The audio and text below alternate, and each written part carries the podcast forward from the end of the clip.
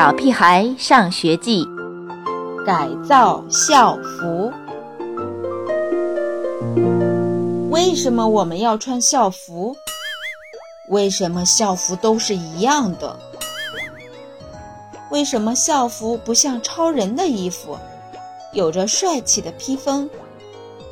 难道只有我穿着校服，才能证明我是一个正在上学的孩子？要知道，无论是胡小图、金刚、王天天、刘坚强，还是香香果、卜一萌，那一大堆小女生，只要一穿上校服，就都变成一个样子了。田老师说：“教育面前，人人平等。”这才是穿校服的目的。和意义，可是我听不懂。前几天，田老师发给大家每人一张校服的尺码表，带回家让家长填写。这肯定比作业简单，不用计算，也不用抄写十遍，可还是让妈妈很头疼。你说是选八十码的？还是八十五码呢？妈妈已经用尺子在我身上量了第八遍，还是拿不定主意。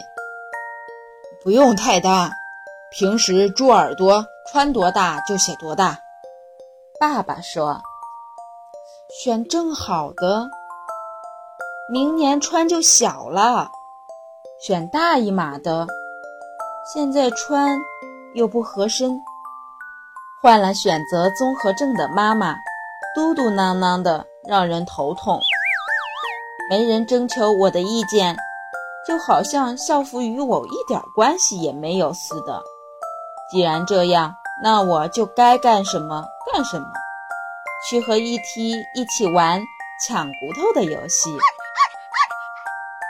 几天后，领到了校服。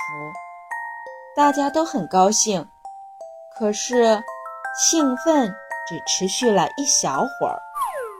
每个人的校服穿在身上，怎么看都像个大袍子。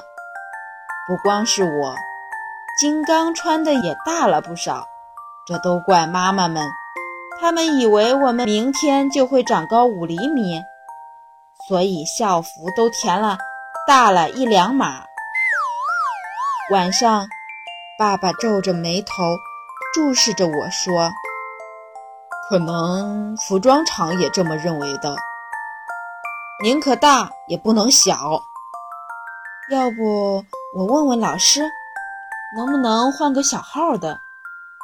妈妈犹豫着：“来不及了。”我告诉妈妈：“明天早上升旗，必须穿校服。”接下来的时间里，妈妈开始挥舞着剪刀，对付起无辜的校服来，剪呀剪，缝啊缝，在我身上反复的比量，还是长；再剪呀剪，再缝呀缝，在我身上反复的比量，还是长。起初我还觉得挺好玩。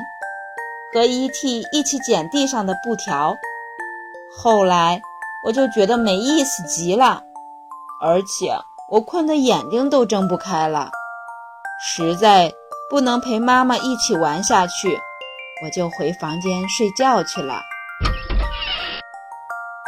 早上醒来，改造好的校服摆在我床头，我迫不及待地穿起来，可是。让我吃惊的是，两只裤腿竟然一长一短。